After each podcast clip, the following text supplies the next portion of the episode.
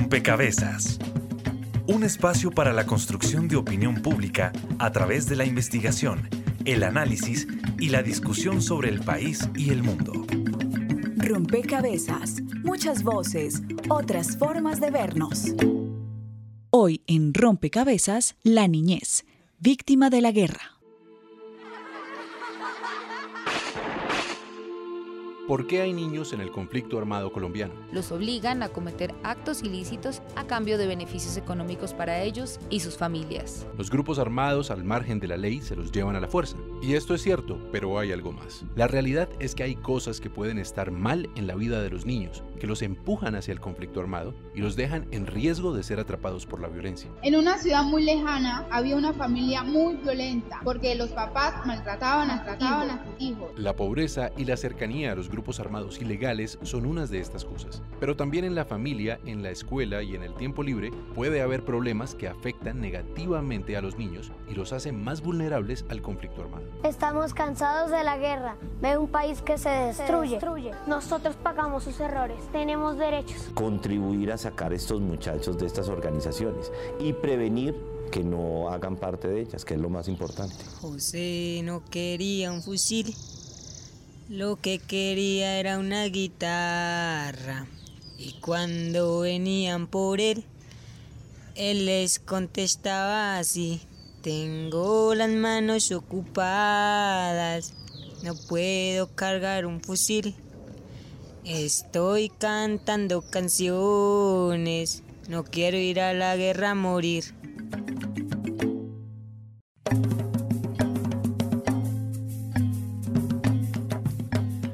Un saludo a todos los oyentes, a todas las personas que se conectan y sintonizan a esta hora rompecabezas, muchas voces, otras formas de vernos. Desde 1998, cada 12 de febrero, se conmemora el Día de la Mano Roja. Es un día que busca contribuir con la erradicación del uso de menores de edad en conflictos armados en el mundo entero. Ayer justamente se realizó esta conmemoración y Rompecabezas quiere dedicar este programa a reflexionar sobre este asunto, cómo está el tema del reclutamiento de niñas, niños y adolescentes en nuestro país. Porque pareciera que eh, luego del proceso de paz con las FARC hay, hay una idea en que este delito pareciera haber desaparecido. Y bueno, varias menciones en medios nos indican que no, que efectivamente es un delito que continúa, que si bien es cierto se ha reducido, sigue existiendo, pero además un asunto preocupante es que existen también otras modalidades, hay unas nuevas formas de reclutamiento y uso de niños, niñas y adolescentes y sobre eso queremos también poner una alerta y dedicar este rompecabezas para que todos los colombianos y las colombianas pues entendamos, comprendamos y también actuemos frente a este delito, el reclutamiento de niñas, niños y jóvenes en nuestro país.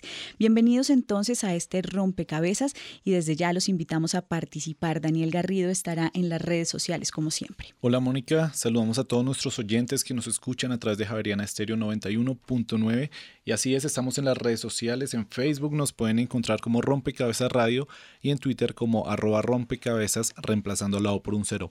Recuerden que sus opiniones pueden estar acá en el programa durante esta semana. Les hemos preguntado a través de nuestras redes sociales qué inquietudes tienen para nuestros expertos en este tema de hoy y a lo largo del programa vamos a estar compartiéndolas para que ellos precisamente las respondan. También saludamos de manera muy fraternal a todas las emisoras aliadas que permiten que Rompecabezas llegue a todos los rincones del país. Saludos a nuestras emisoras aliadas. Nos escuchan en Putumayo, Nariño, Valle del Cauca, Caldas, Chocó, Antioquia, Córdoba, Atlántico, Tolima, Los Santanderes y en Bogotá. En todo el país a través de la red de Radio Universitaria de Colombia en Venezuela por el Instituto Radiofónico Fe y Alegría. En América Latina por la Asociación Latinoamericana de Educación Radiofónica ALER. Y en el mundo entero por javerianaestereo.com y SoundCloud como rompecabezas-programa-radial. Bien, y para empezar a comprender este tema, pues quiero primero darle la bienvenida a Juan Sebastián Campo. Usted es coordinador de proyectos de Benposta Nación de Muchachos, una organización que hace parte de la Coalición Colombiana contra la Vinculación de Niñas, Niñas y Adolescentes al Conflicto Armado, Coalico. Juan Sebastián, un poco para empezar a contextualizar a nuestros oyentes en la comprensión de lo que significa el reclutamiento, cómo se ha definido realmente este delito y en qué momento también empieza esa reflexión al interior de nuestro país, un poco si la reflexión viene de afuera o si la reflexión se empieza a dar aquí en, Colombia. Bueno, yo creo que la, reflexión del reclutamiento pues viene desde hace muchísimo tiempo, ¿no? Históricamente los niños y las niñas pues han sido eh, casi que objetos, ¿sí? En, los conflictos armados, ¿no? Y son objetos en la medida en que son eh, piezas claves, ¿sí? Para la guerra. Entonces, eh, digamos que en Colombia, pues eh, el tema, si bien ha sido bastante invisibilizado, em, pues ha cogido fuerza precisamente por la, por la existencia del conflicto armado, ¿no? Entonces yo creo que se puede ver, se puede hablar del reclutamiento desde hace lo que lleva al conflicto, ¿no? ¿Y qué nociones de niñez hay alrededor de esa comprensión de reclutamiento? No sé si, si Juan Sebastián o si Catherine López, encargada del Informe Nacional del Centro de Memoria Histórica, Guerra sin Edad, usted nos puede dar una idea sobre esto. ¿Qué nociones hay alrededor de esta comprensión de reclutamiento forzado de niñas, niñas y adolescentes? Pues depende de quién haga, digamos, como esa valoración o establezca ese significado, pues para los actores armados, dependiendo de, su funcionamiento, pues un niño es básicamente una ficha que les puede servir para su funcionamiento interno, para la interacción con, con sus oponentes. Entonces, básicamente es una ficha que pueden utilizar, eh, pero también, digamos, dependiendo del grupo armado, del momento en el que esté en el marco del conflicto armado, puede ser eh, una pieza que puede permitir que persista, que, que sigan, digamos, como parte de los funcionamientos de su organización armada a nivel militar y a nivel ideológico. Entonces, por ejemplo, tú ves que pues recluten niños de menor edad para que tengan un grado, digamos, de formación muy, digamos, como mucho mayor. Y frente a la sociedad en general y nociones que pueden haber alrededor de los niños es eh, que directamente el reclutamiento y la niñez están, digamos, al servicio de un trabajo. Entonces, comunidades donde ven, digamos, el, reclutamiento como un trabajo y ahí hay una noción sobre la niñez. Desaparece a veces esa noción de niñez y se empieza con una noción de juventud y de adulto, eh, donde se pasa, digamos, como a otra, otra etapa de la vida donde se pueden cumplir, digamos, como ciertas tareas. Pero también hay unas nociones asociadas a género, asociadas, digamos, eh, a las perspectivas, digamos, indígenas. Entonces, digamos, depende de quién lo mire de quién lo plantee, pero digamos alrededor del reclutamiento giran muchas eh, nociones alrededor de la masculinidad, de la virilidad y de la niñez, digamos como no al servicio de la guerra, porque básicamente no es rentable. Y si pudiéramos hacer eh, una, un análisis de cómo la política pública ha comprendido, usted dice, esto depende de quién lo mire. Entonces, una cosa es como una noción que se da es la mirada del grupo armado. Otra noción está desde la sociedad, pero cómo la política pública ha comprendido o ha, entendido la noción de niñez para atender este asunto del reclutamiento forzado y del uso o de la utilización de niños, niñas y adolescentes. Juan Sebastián. Obviamente hay un contraste entre, entre los, digamos, los lineamientos eh, nacionales y los lineamientos internacionales, ¿no? Nosotros, digamos, como la Coalico, siempre nos hemos peleado ese borde entre lo que es reclutamiento de menores de 15 años y reclutamiento de, menores de 18 años. Afortunadamente en, Colombia, pues hemos logrado que se mantenga esa línea de que realmente el delito de reclutamiento tiene que, venir, tiene que ver con, con pues, el ingreso de los chicos y las chicas menores de 18 años, ¿no? Pues depende también, digamos, de qué quiera ver uno a nivel de política, eh, porque, digamos, esa es una definición totalmente clara la que nos acaba de plantear Juan Sebastián.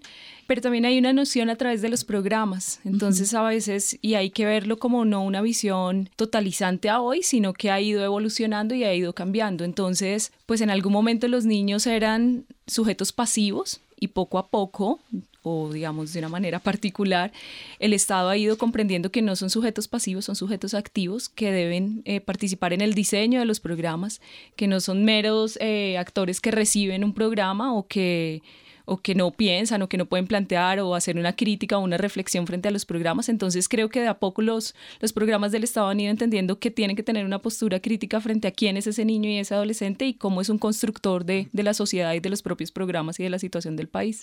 En esa evolución, tanto de los programas como de la misma noción de niñez que esos programas traen implícita o explícita, eh, me gustaría que pudiéramos contarle a los oyentes, Catherine y Juan Sebastián, cómo ha venido evolucionando también el contexto y qué contextos, digamos, han generado mayor riesgo en nuestro país para los niños, niñas y adolescentes. Es decir, en este contexto político, eh, social, ¿Cuáles son esos contextos de riesgo y cómo ha sido esa evolución hasta, hasta llegar, digamos, a las condiciones en las que estamos hoy? Pues plantearles que esas nociones y, digamos, esa noción de niñez y esa noción del reclutamiento y la utilización no es algo nuevo, no es algo que existe por lo que define un código penal y sí tiene que ver con que nosotros hemos conocido el reclutamiento desde que un código penal lo estableció, pero sí es importante decir que es, es una situación que es histórica, que viene en la misma génesis del conflicto armado y de, y de los grupos armados. Entonces, digamos, hay que conocer la historia del conflicto armado para saber por qué el reclutamiento ha variado, ha cambiado y por qué algunas cosas persisten. Entonces es claro eh, plantear que la utilización no es algo nuevo a pesar de que creamos que es algo nuevo. La utilización viene desde los años 60 y los grupos armados vienen utilizando como informantes a los niños desde hace mucho tiempo, los vienen utilizando también para que manejen pangas, para que les ayuden en el transporte de alimentos, en el transporte de gasolina y eso no tiene que ver con un con un cambio en lo urbano, hacia, del, del, conflicto hacia lo urbano, sino de un funcionamiento de un grupo armado.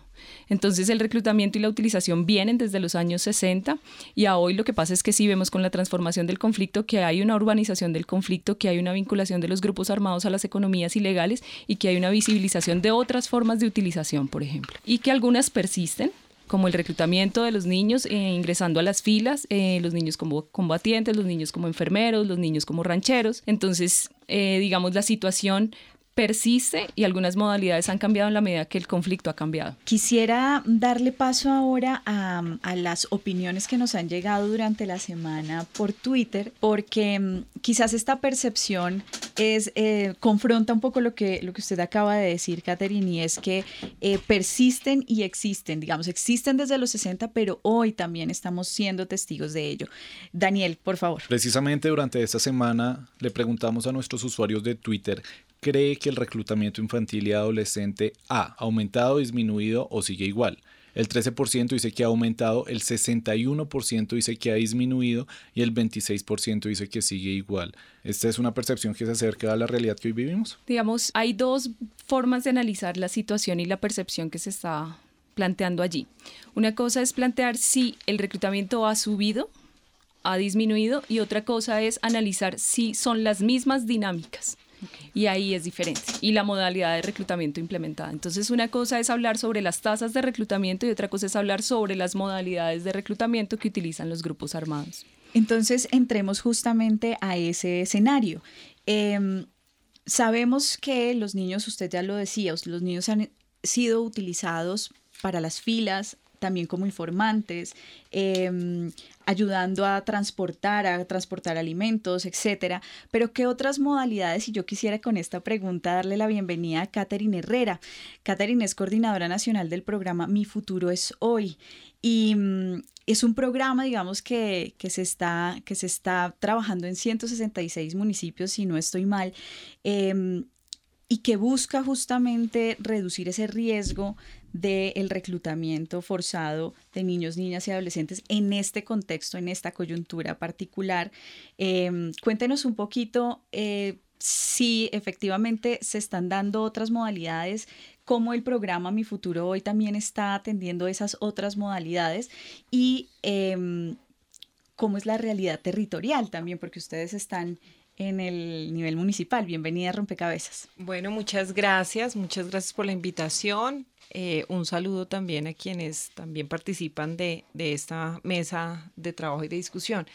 Efectivamente, el proyecto Mi Futuro es Hoy es un proyecto que se crea por el Gobierno Nacional como una estrategia de respuesta en el marco de la implementación de los acuerdos y precisamente busca llegar a 166 municipios post-conflicto y a 500 veredas. Digamos que un poco lo que concentra la, la parte importante del proyecto es que busca eh, recoger todas las experiencias buenas de los diferentes proyectos que han existido institucionales e incluso comunitarios en prevención de reclutamiento, porque el proyecto lo que eh, busca es fortalecer las capacidades, obvio, de niños, niñas y adolescentes, pero de sus familias, de los docentes y rectores de instituciones educativas veredales y también eh, de líderes, lideresas comunitarios eh, y funcionarios públicos locales. ¿Qué ha pasado con este proyecto? Este proyecto efectivamente lo estamos llevando a los 166 municipios y nos hemos dado cuenta lo que venía diciendo Catherine. Y es que las dinámicas del desplazamiento, del perdón, del reclutamiento, del uso y la utilización eh, van eh, transformándose. Estamos viendo también un crecimiento en la utilización y digamos que otro tipo de grupos armados están llegando a territorios, eh, pues a amedrentar a la población, pero también a tejer algunas dinámicas que permiten eh, encontrar que las acciones de prevención de reclutamiento pues deben continuar y deben continuar con todavía mucha más fuerza eh, porque en estos escenarios, en estas zonas a donde estamos llegando, pues no es que la institucionalidad haya llegado eh, con claridad y de manera fuerte durante todos estos anteriores años. Y eso precisamente busca también no solamente generar lazos de confianza, sino que la institucionalidad llegue a darse cuenta de esas realidades y de, esa, de esas necesidades microfocalizadas que normalmente no se tienen en cuenta o no tenemos la información para la construcción de políticas públicas o de estrategias. Eh, el proyecto se lidera por parte de la Consejería para los Derechos Humanos y participa UNICEF, OIM y es con recursos del Fondo Multidonante. Vamos a hacer una revisión de justamente, eh, usted, digamos, usted está haciendo una descripción del programa de cómo también los contextos territoriales de cada uno de los, de los municipios es tan distinto que cuesta de alguna forma que la institucionalidad llegue a comprender esas dinámicas. Hay una pregunta que nos llega a través de las redes sociales que quizá vale la pena compartir en este momento. En Twitter, arroba AOL Moto nos pregunta en qué departamento se evidencia más el reclutamiento infantil. Y sumado a esto, otras preguntas que nos hacían en redes es también un poco caracterizar el país en términos de reclutamiento, digamos, dónde se concentran más eh, las acciones de reclutamiento. No sé si Juan Sebastián tenga esa información. Sí, pues como estábamos hablando anteriormente, pues obviamente el reclutamiento eh, se evidencia más donde hay presencia de grupos armados, ¿no? Entonces, donde quedaron las disidencias de la FARC, por ejemplo, o donde históricamente em, han habido eh, zonas que han sido controladas por grupos que a lo mejor no, no e incluso el ciudadano del común no conoce, pero como el EPL, ¿sí? Em, en norte de Santander, por ejemplo, pues nosotros como Cualico hemos evidenciado eh, estos casos no sé qué otros departamentos son críticos. Norte de Santander entonces es uno, digamos, que ustedes han identificado y tienen evidencia, digamos, de, de acciones de reclutamiento. ¿Dónde más, Catherine, podemos identificar esas, no solo reclutamiento, sino también utilización? Ah, hoy específicamente. Sí. Vale porque ya es otra cosa hablarlo de cómo ha sido evolutivamente. Entonces sí, coincido, digamos, totalmente con José Luis, hay un tema que es claro y en el informe fue muy claro y en el catatumbo, digamos, a través de la reconfiguración del EPL, digamos, y es un tema no de utilización, claramente es de reclutamiento.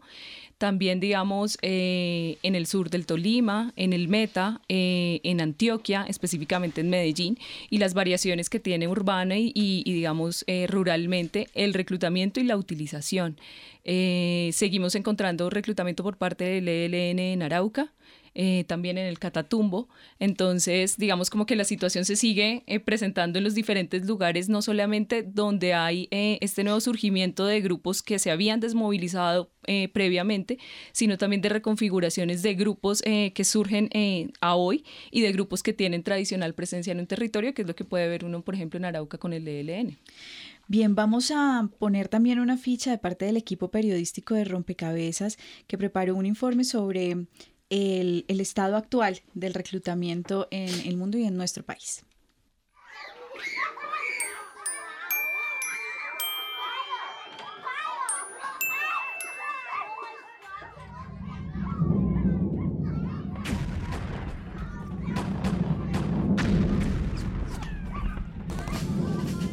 4 de agosto del año pasado, el secretario general de las Naciones Unidas publicó un informe en el que llamaba la atención respecto a la situación de seguridad de los niños en el mundo y además dedicó un espacio para referirse a Colombia. Además, acude a los datos que a continuación referenciamos. El año 2016 tuvo dos hechos cruciales para el país. En principio, la firma del acuerdo de paz entre el gobierno nacional y las FARC. Por otra parte, se preparó el terreno para los diálogos con el Ejército de Liberación Nacional ELN. Teniendo en cuenta este panorama, los actos de violencia armada registraron su nivel más bajo en los últimos 50 años en nuestro país.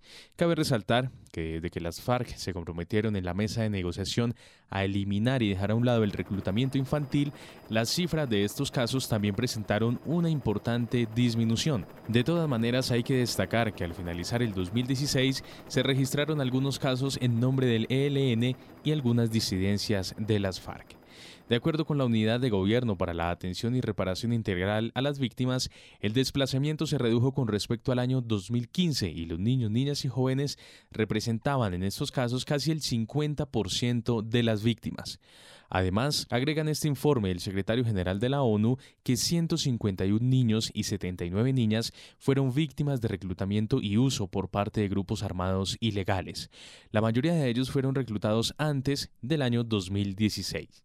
Las FARC y el ELN comparten estas cifras, 105 y 102 niños, niñas y jóvenes reclutados respectivamente. Teniendo en cuenta este panorama, en febrero del año 2017 la Corte Constitucional confirmó que los niños, niñas y jóvenes reclutados por grupos armados ilegales debían ser declarados como víctimas, por lo que esto les permitía acceder a los planes de reintegración y reparación de víctimas en el marco de la ley. A pesar de resaltar los avances en estos años, el secretario general de la ONU llama la atención en su informe respecto a los hechos que grupos como el ELN y bandas emergentes han venido realizando en cuanto uso y reclutamiento forzado de menores a nivel nacional. Informa para Rompecabezas Juan Sebastián Ortiz.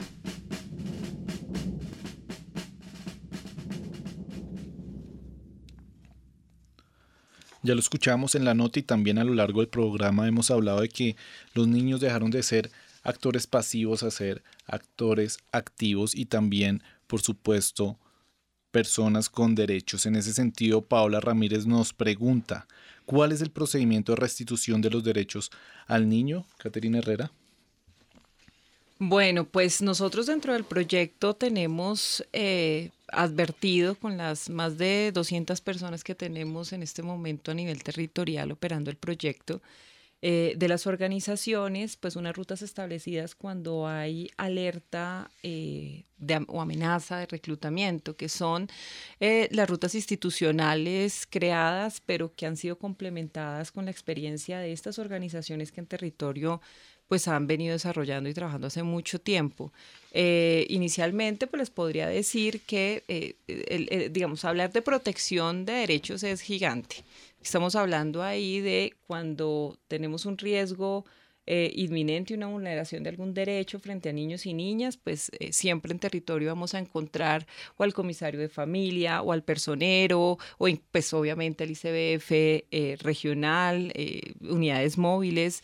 Digamos que lo importante aquí ya están las rutas establecidas a nivel territorial donde todos estos em, donde todos estos actores confluyen y cada uno digamos que tiene una responsabilidad específica cuando hay un, un de vulneración o pues para proteger. Cuando hay una amenaza de reclutamiento, eh, lo que intentamos nosotros es en, en es una situación inminente, es un riesgo eh, que puede, eh, el tiempo aquí es supremamente importante.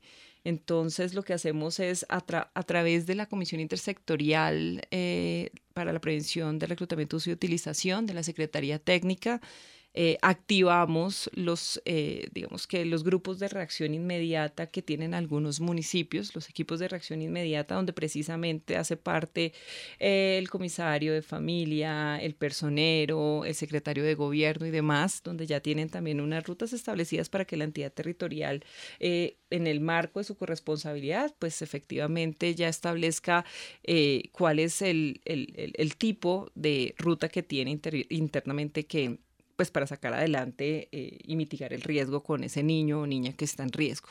Y a nivel nacional, obviamente, se jalona desde, desde lo nacional, pues aquellas acciones o ejercicios que tienen que posibilitarle al mandatario local poder, eh, digamos, atender la situación de una manera muy rápida.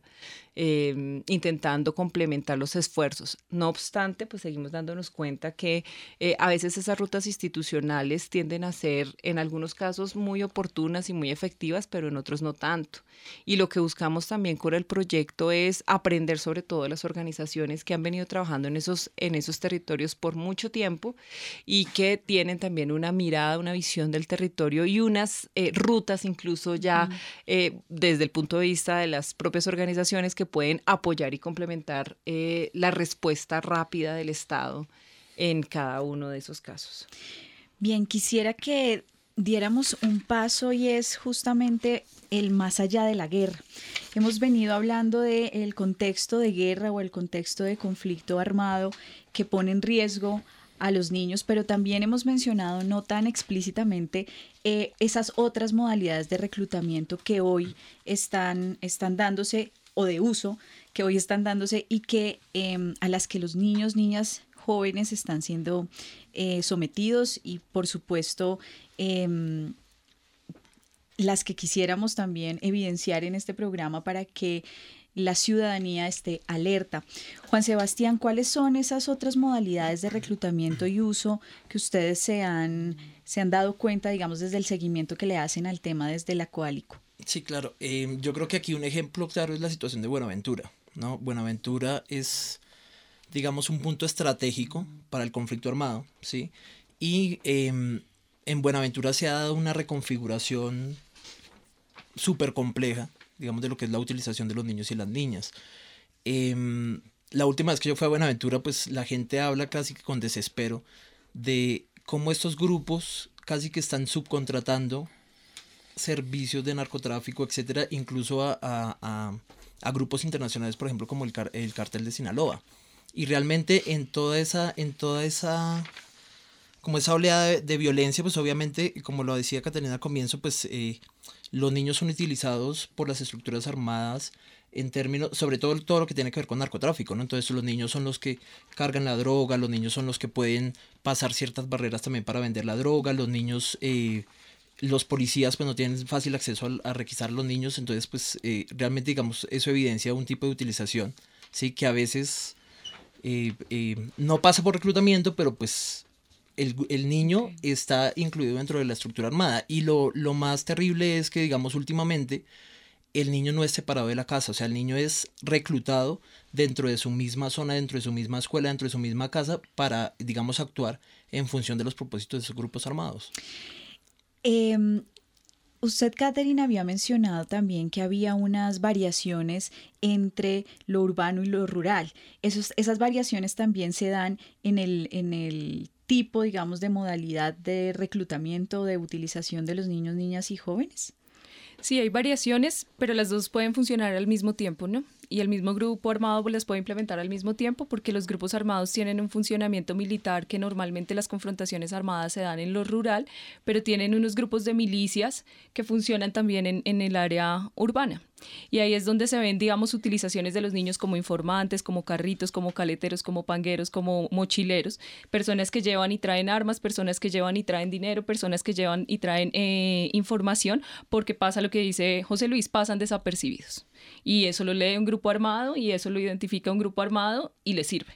Entonces, básicamente tiene todo una particularidad, incluso en, el, en la cadena de la siembra, el procesamiento y la comercialización de la coca, los niños pueden tener una función en cada uno de esos momentos y así lo han identificado y así lo vienen haciendo los grupos armados. Y también algunas modalidades específicas que están asociadas también eh, a temas de vinculación con economías ilegales, entonces la vinculación de los niños específica para trabajo en, em, en todo lo que son en minería ilegal, ¿sí? Entonces ahí hay toda una utilización de los niños, eh, no solamente como informantes, porque normalmente nosotros creemos que los niños tienen que ser, llevar un arma y un uniforme para ser reclutados, pero los niños están siendo utilizados y están siendo utilizados por las otras, eh, los otros brazos de los grupos armados y tienen que ver con esa tarea que, que no es tan evidente y que puede pasar en un municipio, en un corregimiento, en un pueblo desapercibida y que tiene que ver con inteligencia, con comercialización de coca, con porte de armas y demás. Precisamente en este espectro tan amplio de los tipos de usos que se le están dando a los niños en el conflicto, arroba siempre Pedrito nos pregunta, ¿existe el reclutamiento, entre comillas, voluntario motivado por la pobreza y forma de vida de muchos niños? ¿Qué opciones dan para estos casos? Juan Sebastián. No, claramente no. Sí, claramente, eh, eh, incluso la misma pregunta lo está diciendo, pues motivado por la pobreza, motivado por las situaciones, pues eso no es voluntario. Y nosotros, digamos, como en pose, como cualico, pues siempre hacemos énfasis en eso. La gente cree, y eso también tiene que ver una, un tema que a lo mejor no tocó Caterín, que es en términos de reparación, cómo se trata al niño o la niña reclutado, ¿no? Y es que nosotros hemos tenido una pelea histórica como organización con, por ejemplo, los jueces, con, por ejemplo, la, la fiscalía, ¿sí? Cuando eh, atiende estos casos de reclutamiento y tiende a ver al niño como victimario, a la niña como victimaria, y nosotros hacemos énfasis de que un caso de reclutamiento es hablar de un niño víctima y una niña víctima. Entonces, eso no es voluntario, es una situación estructural que tiene que cambiar. Nosotros, por ejemplo, reconocemos en los acuerdos un paso gigantesco frente al tema de reclutamiento, sí, frente al tema de, de, la disminución de los casos de reclutamiento, pero obviamente no es solamente el acuerdo, nosotros tenemos que pelearnos la implementación del acuerdo, porque la implementación del acuerdo es la que va a llevar a que de alguna u otra forma se resuelvan, digamos, esos, esos problemas estructurales que llevan a que los niños y las niñas no tengan otra opción de participar en la guerra. Sí, creo que esta, esta pregunta de arroba siempre, siempre Pedrito nos permite justamente hacer esa aclaración, hacer esa claridad, pero también entrar en el contexto de los acuerdos de paz y un poco, Catherine, cómo estos acuerdos favorecen. Catherine Herrera, del programa Mi Futuro es Hoy cómo estos acuerdos con las FARC favorecen enfrentar esas condiciones estructurales que señalaba Juan Sebastián, generan como un caldo de cultivo para que los niños, niñas y adolescentes entren a ser reclutados o sean más vulnerables al reclutamiento, pero también cómo estos acuerdos favorecen eh, la prevención, el cuidado de, de esta acción delictiva, digamos, que, están, que se está dando en otros escenarios, como ya lo señalaban. Pues yo creo que el aspecto fundamental es la oferta institucional. El hecho de precisamente generar eh, mayores oportunidades, e incluso ni siquiera mayores, sino oportunidades para familias, para comunidad, para los mismos niños, niñas y adolescentes, opciones de vida distintas que eh, eh, no han podido ni siquiera visualizar frente a las carencias que tienen a nivel interno en sus familias o con sus comunidades, pues precisamente permite que las cosas sean distintas. El hecho de que pues se hayan implementado los acuerdos ha hecho, que ya estemos en implementación de los acuerdos, ha hecho también que pues precisamente eh, se, se dé apertura en estos territorios a que las diferentes instituciones eh, nacionales e incluso locales podamos trabajar de la mano con organizaciones sociales y cooperación para llegar a escenarios y a territorios donde antes no habíamos podido estar. Eh, la cooperación ha sido muy importante, la cooperación internacional, porque digamos que afianza todo el trabajo que ha venido haciendo apoyando al Estado colombiano pero ahora en el marco de eh, el apoyo tanto técnico como financiero para poder llegar a esos sitios tan recónditos de la geografía nacional que también por temas presupuestales impide mucho que la institucionalidad nacional o local pueda llegar, pues es determinante.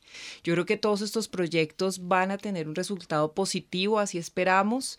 El hecho de que tengamos territorios donde eh, se estén pensando unos planes de desarrollo con enfoque territorial que buscan articular todas esas esas, propuestas o esas, esas e, esos a veces escenarios incumplidos que eh, históricamente eh, pues han tenido las comunidades, el hecho de eh, tener actuaciones claras van a permitir que efectivamente estos muchachos puedan tener un proyecto de vida un poco más claro e incluso renovado. Yo sí tengo totalmente la esperanza y creo fielmente, aunque digamos que eh, uno puede decir que no podemos decir que el conflicto se haya acabado completamente, sí creo que es una oportunidad para construir paz y para que ellos sobre todo cumplan un rol importante dentro de sus comunidades y ayuden a la reconciliación territorial. Yo creo que eso sí está muy en la mano de los niños, niñas y adolescentes que están en estos territorios y la realidad veredal pues nos da precisamente el, el poder entender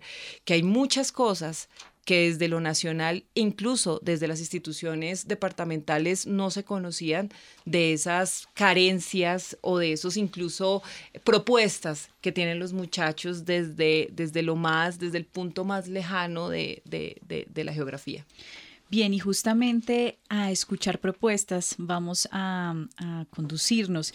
Y son primero unas propuestas que llegan desde la ciudadanía para ver cómo enfrentar esta situación. Escuchemos la voz de la ciudadanía en Rompecabezas. Rompecabezas salió a las calles de Bogotá y le preguntó a la ciudadanía, ¿qué haría usted si un menor de edad cercano a usted está en peligro de ser víctima de reclutamiento forzado o uso? Pues trataría de buscar eh, ayudas a, a las fuerzas lo primero que se hace es eh, denunciar, poner en, eh, informar a las personas alrededor del caso.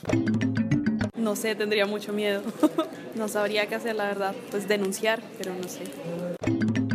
Haría todo lo posible porque no fuera así, porque no me parece que sea el medio adecuado para reclutar a un menor.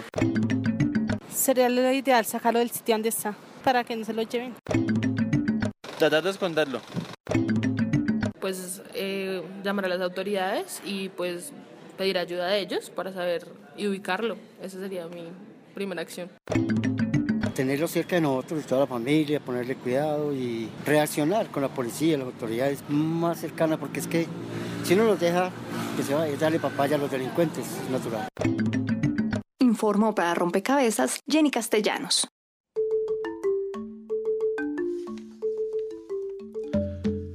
Escuchamos las opiniones de los ciudadanos, muchos sin saber qué hacer y precisamente eh, quisiera compartir la pregunta que nos hace en Facebook Diana Carolina Cabra. Ella dice, ejemplos de, auto, de autoprotección individual y colectiva para prevenir el reclutamiento. Existen, no sé, rutas de autoprotección colectiva individual, Juan Sebastián? Pues yo creo que nosotros le apostamos como organización de la sociedad civil precisamente eso, ¿no? Tiene que ver más también con eh, los proyectos, por ejemplo, en los que nosotros hacemos énfasis en la construcción de tejido social.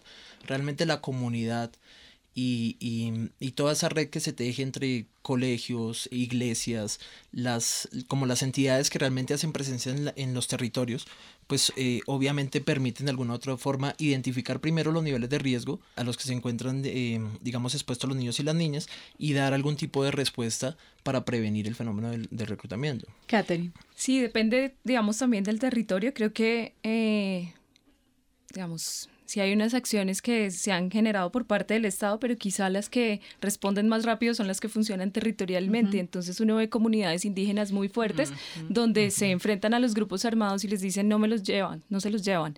Eh, comunidades indígenas que van ante los grupos armados y dice me devuelve este, este miembro de mi comunidad indígena. Entonces sí hay una fuerte, digamos, eh, concepción frente a lo que es el tejido social y cómo el tejido social permite un concepto de niño y de ahí un concepto de prevención de lo que le puede pasar al niño. Entonces cuando un niño es parte de una comunidad, cuando en realidad hace parte de mi diario vivir, hay un mecanismo de autoprotección mucho más fuerte que una medida de traslado quizá. Entonces pero también eso pasa por la lógica territorial, ¿no? Pues a mí me parece importante lo que están diciendo ellos y efectivamente el, el, fortalecimiento de los entornos protectores eh, y digamos de los entornos protectores ampliados también es muy importante. El ejemplo de las comunidades indígenas, como lo dijo Catherine, es impresionante. Y creo que es, es con base en esas buenas experiencias que, digamos, ojalá se pueda trasladar también al fortalecimiento comunitario en general. Eh, porque en efecto es a través solamente de la posibilidad que tenga este, el rol que tenga un rol determinado este niño, niña o adolescente al interior de su comunidad, lo que le permite tener una visión diferente y tener un proyecto de vida y unas responsabilidades y una participación, un ejercicio de participación interesante en las decisiones que los puedan afectar. Y eso cambia definitivamente el rol que ellos tienen. Lo que, lo que Catherine Herrera está diciendo es fundamental porque vincula también a esa ciudadanía, a la sociedad colombiana en su conjunto. Y un poco esos aprendizajes, esas, esas experiencias que ustedes cuentan de cómo, cómo una comunidad indígena va y defiende, digamos, a un miembro de su, de su comunidad, pues quizás se pueda aplicar en otros escenarios. Pero, ¿Qué tan posible es? Digamos, estamos hablando como del escenario ideal de que sería interesante que la familia, el barrio, qué sé yo, pudiera estar tan articulado que pudiera enfrentar, digamos, ese riesgo sin problema. Pero eso en, en la vida real eh, puede ser realmente o qué tantas implicaciones tendría eso, Juan Sebastián. No, yo creo que esas soluciones se han dado en la medida en que las situaciones son tan complejas que han hecho que las comunidades sean lo suficientemente creativas para, para crear toda esa articulación. Pero realmente pues aquí lo que tenemos que estar discutiendo también son los programas que ofrece, que ofrece la institucionalidad frente a la prevención del reclutamiento, ¿no? Realmente pedir eh, la creación de esa comunidad, digamos, así como lo hacen los indígenas, pues eh, es una cosa que, que, también es pedirle mucho a la sociedad, ¿sí? Entonces realmente pues que hay, que ayudar de alguna u otra forma a través de la, eh, del impulso, digamos, de esas políticas públicas, del impulso de esos programas, pues que tienen que estar llegando a las regiones, ¿no? Esas rutas de prevención, em, de reclutamiento forzado, digamos, y de uso, ¿cómo se están aplicando en lo territorial? Eh, eh, Caterina Herrera. Bueno, pues digamos que eso también depende mucho del territorio y de donde estemos hablando. En efecto, los territorios donde pues ha tenido más posibilidad de llegar la institucionalidad y de apoyar en la construcción de planes de prevención, de planes de contingencia, del establecimiento de las rutas de atención temprana, en prevención, en protección, que son las tres rutas existentes, pues es diferente a aquellos territorios o en aquellos municipios donde pues nunca se ha podido llegar o donde eh, digamos que la acción del Estado no ha sido tan eficiente en, intentar acoger todos estos municipios, ya sea por temas de seguridad o eh, por incapacidad financiera o voluntades políticas locales. O, sea, eso, eso depende mucho. ¿Qué tenemos? Tenemos de todo también, donde existen eh, estas rutas implementadas, donde existen estos equipos de reacción inmediata, donde existen estos planes ya establecidos. En algunos casos tenemos territorios eh, donde efectivamente los tienen y, han podido dar una respuesta importante y uno ve el fortalecimiento de estos equipos y de las autoridades locales y también la articulación con las organizaciones sociales o los líderes en territorio. Pero hay otras que efectivamente toca, pues nos toca también hacer un poquito más de fuerza porque eh, dado los diferentes cambios también que se tienen eh, y las transiciones en materia de funcionarios y demás han impedido que eh, pues como que tengan como prioridad la prevención de reclutamientos. Pero yo creo que eh, a medida que ha pasado el tiempo sí se ha venido fortaleciendo el tema, ya hace parte la prevención del reclutamiento de muchas discusiones en instancias locales y departamentales de discusión de, de yo no diría tanto decisión de política pública, sino por lo menos de, digamos, como de articulación o de revisión de programas y proyectos territoriales. Y creo que ha sido interesante eh, por lo menos la, visibilización que se le, ha, se le ha dado al tema. Creo que el gran reto es seguir, seguir fortaleciendo eh, a las autoridades locales y eh, acá incorporar esas buenas experiencias eh, de los otros proyectos o programas, porque es que también hay algo que, se, que está pasando y es que en estos territorios eh, a los que estamos llegando, pues estamos teniendo una casi que una sobreoferta ahora de proyectos tanto de las instituciones nacionales, locales, como organizaciones internacionales en materia de prevención de reclutamiento, construcción de paz. Entonces también esa sobreoferta hasta qué punto genera una acción no sin daño, sino con daño con las comunidades que efectivamente eh, una y otra vez están llevando a cabo los mismos proyectos. Claro, y, eso es un reto de articulación gigante que esperamos pueda tener un resultado a favor. Claro, y usted acaba de mencionar algo y es justamente los efectos. Hizo, hizo como una referencia a los efectos que tienen estos, digamos, estos em, programas en, en los niños, niñas y jóvenes, pero también en sus familias.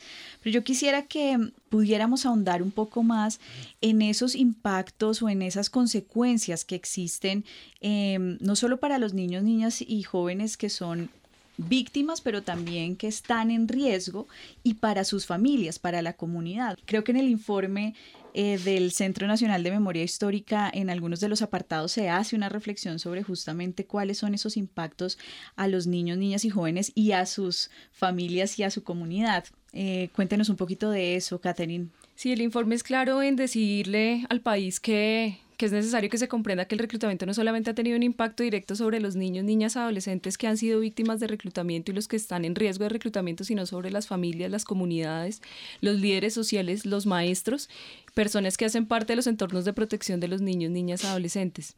Y esos impactos hay que comprenderlos desde el sentido que le otorga la persona y desde el grado de afectación que puede generar en su vida en los diferentes ámbitos.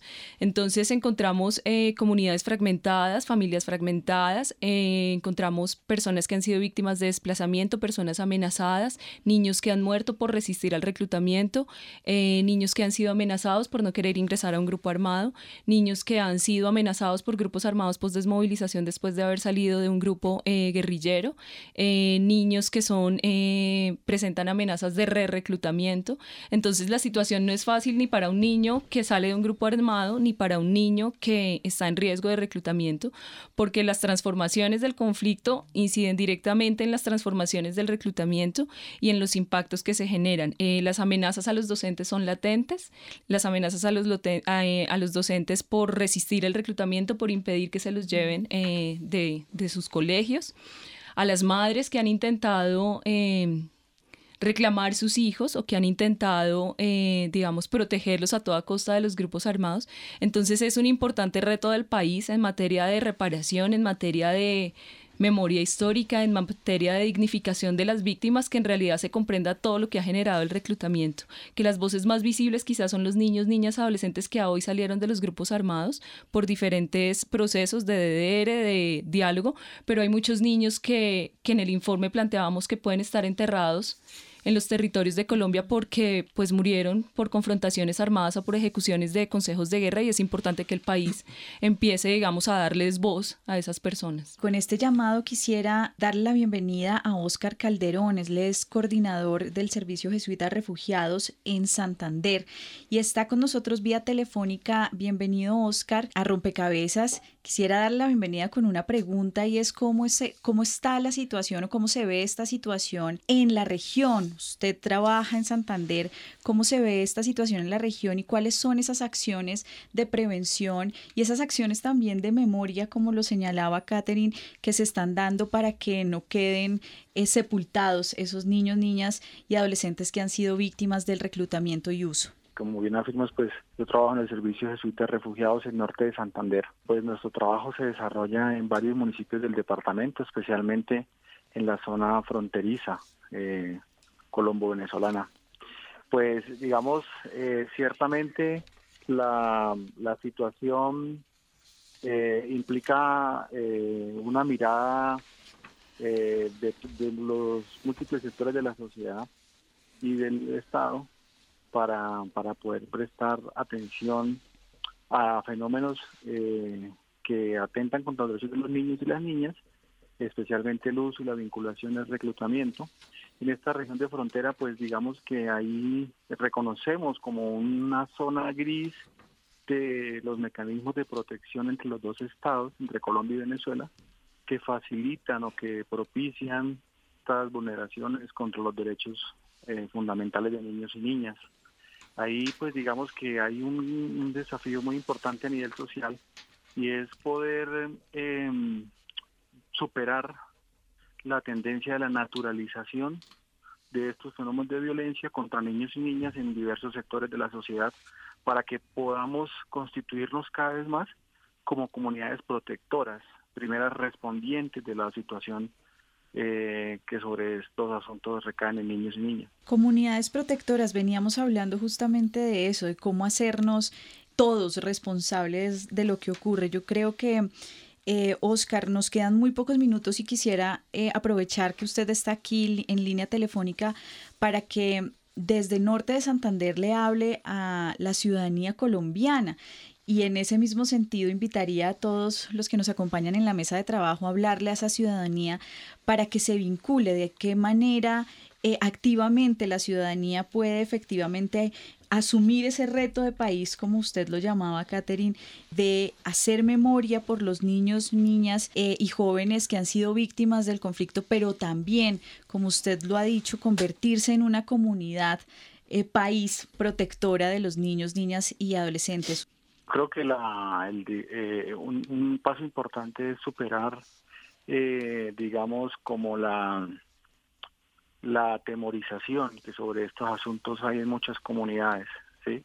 Eh, creo que eso ha sido un avance interesante en el marco del, del acuerdo de paz eh, con las FARC, digamos que las comunidades van sintiendo un poco más de confianza para poder superar, eh, como le decía anteriormente, estos fenómenos de naturalización. O sea, no es posible que los adultos eh, entendamos que es normal que niños y jóvenes sean vinculados a fenómenos de violencia de manera forzada, ¿sí?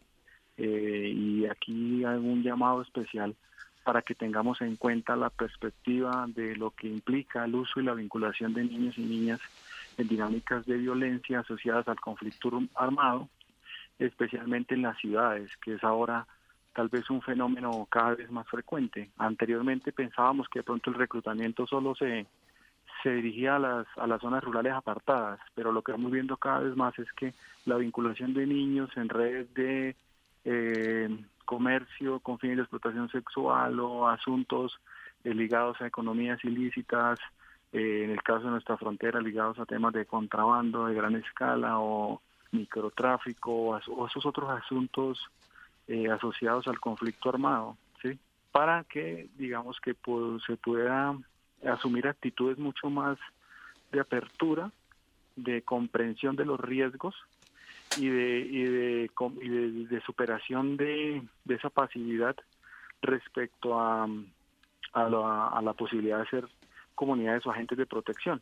En ese sentido, digamos, yo también tengo que hacer un llamado concreto a las autoridades locales y al, al Estado, pues, para que los mecanismos de protección institucionales puedan ser cada vez más pertinentes, más efectivos, puedan recoger ese clamor de muchas comunidades que, que identifican esta problemática en su cotidianidad. Bien, muchas gracias, Oscar Calderón, coordinador del Servicio Jesuita a Refugiados en Norte de Santander. Quisiera que esa misma pregunta, con esa misma intención, la respondan aquí en, en, la mesa de trabajo. ¿Cómo hablarle a esa sociedad colombiana en general para que se vincule de una manera activa como comunidad protectora para que asuma el reto de hacer memoria de esos niños, niñas y adolescentes que han sido víctimas del reclutamiento y uso forzado. Primer mensaje es claro y es que los niños y las niñas no son el futuro, ¿no? Los niños, las niñas y los adolescentes son el presente, ¿no? Y hay que tener, hay que protegerlos, pero no es de esa visión de fragilidad, sino esa visión de capacidad. Realmente el paradigma que nosotros tenemos en Colombia de niñas todavía tiene que avanzar mucho, ¿sí? Ayudar a que esos niños no porque son débiles, no porque son eh, em, de alguna u otra forma incompletos, ¿cierto? Sino porque son personas que son capaces de construir su proyecto de vida, pero solamente en la medida en que tengan las condiciones para construirlo. Y por otro lado, pues yo estoy totalmente de acuerdo con lo que estaba diciendo Oscar, es una cuestión de conmovernos y lograr que el tema toque nuestros corazones. Yo quiero eh, eh, aprovechar pues para hablar del caso, por ejemplo, que se presentó hace ya eh, unas semanas del adolescente indígena de, del Chocó, sí, que perdió su vida, presuntamente era, era mm, una persona reclutada por el ELN, si este tipo de acciones y si este tipo de situaciones no nos conmueve, pues realmente eh, dice mucho de lo que estamos siendo como país, ¿no? Entonces yo creo que la, el tema también pasa por ese acercamiento a esos casos y realmente cómo nos, nos logramos indignar ¿no? por ese tipo de situaciones y logramos hacer algo. Caterina Herrera, en el mismo sentido. Bueno, yo también considero que como para aportar allí que nosotros como comunidad tenemos que efectivamente darle oportunidad a estos muchachos que eh, fueron reclutados y que efectivamente cuando quieren eh, volver a tener un proyecto de vida muchas veces se les impide en la misma comunidad por la estigmatización. Y pues porque obviamente mm, sobre esto se surtieron una cantidad de acciones que pues que eh, no dan la posibilidad aparente de un ejercicio de reconciliación, pero que va en un tema, digamos, más allá y es de cómo nosotros como comunidad estamos dispuestos a darnos cuenta que ellos son unas víctimas, más que pensar eh, eh, que levantaron, se levantaron en armas contra alguna de las comunidades. Lo digo porque la, durante mucho tiempo tuve la oportunidad de trabajar con muchachos ya desvinculados del conflicto y uno de los problemas más grandes que ellos tenían era querer volver a su territorio y que no pudieran hacerlo porque la misma comunidad lo rechazaba.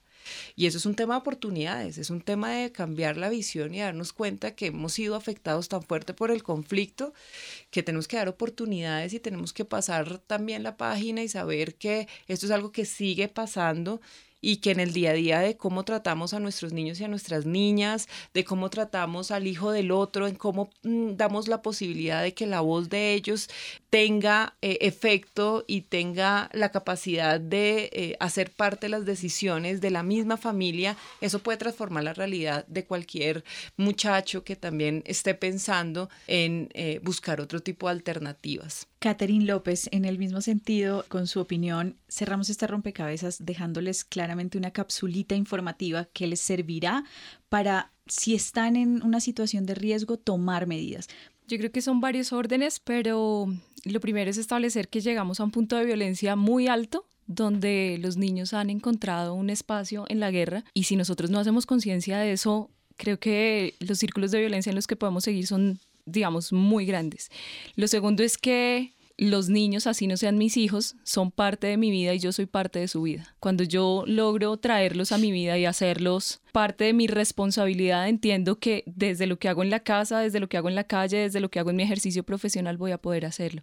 Y lo tercero es también poder decir que crecer como niño y como niña en Colombia es sumamente difícil, pero de nosotros depende la tarea de no hacerlo tan, tan difícil. Pero sí creo que, por ejemplo, hay, hay acciones que deben hacerse en diferente nivel y, por ejemplo, el Estado debe comprender cómo crece un niño y una niña en el Cauca, cómo crece un niño y una niña en el Urabá antioqueño, cómo crece en el Pacífico nariñense, para lograr entender esa lógica y saber qué es lo que se debe hacer, por qué territorialmente funcionan unas cosas y a veces otras no. Entonces creo que, que los análisis son desde el ejercicio de conciencia, desde el ejercicio de leer el territorio, desde el ejercicio de poder entregarle la capacidad de agencia a los niños, que no, es, no termina, nunca acaba, como nunca acaba eh, su acción como ser humano. Bueno, a ustedes muchísimas gracias por acompañarnos en este rompecabezas. Los dejamos entonces con este informe que prepara María Gabriela Novoa sobre algunas pautas para atender situaciones de riesgo en caso que usted sea testigo de ello. Muchas gracias por acompañarnos en este rompecabezas. Recuerden que estuvieron con ustedes quien les habla, Mónica Osorio Aguiar, y en las redes sociales, Daniel Garrido. La razón más grande que irme para el grupo fue porque mi papá usó de mí y pues ese fue como el, el punto que ya yo dije no más.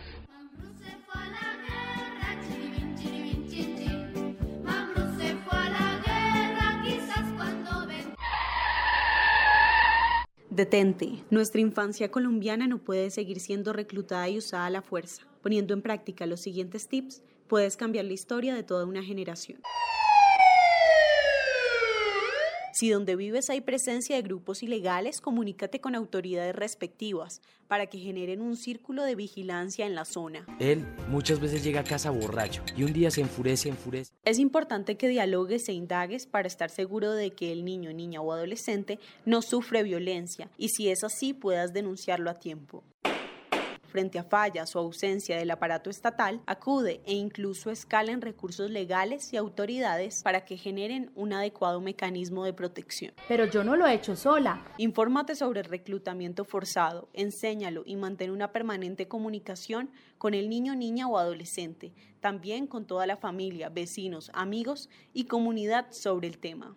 Yo protejo y permito que las nuevas generaciones se alejen de la violencia cuando garantizo una educación de calidad y todos sus derechos fundamentales. Porque soñar es un derecho, yo protejo a la niñez del reclutamiento.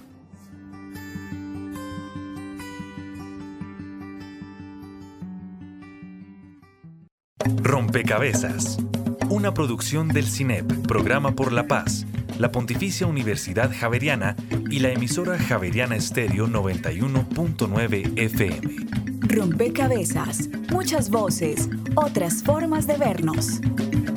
Los paisajes sonoros de Rompecabezas cuentan con audios tomados de distintas fuentes. Para conocer el origen del material, diríjase a www.cinep.org.co.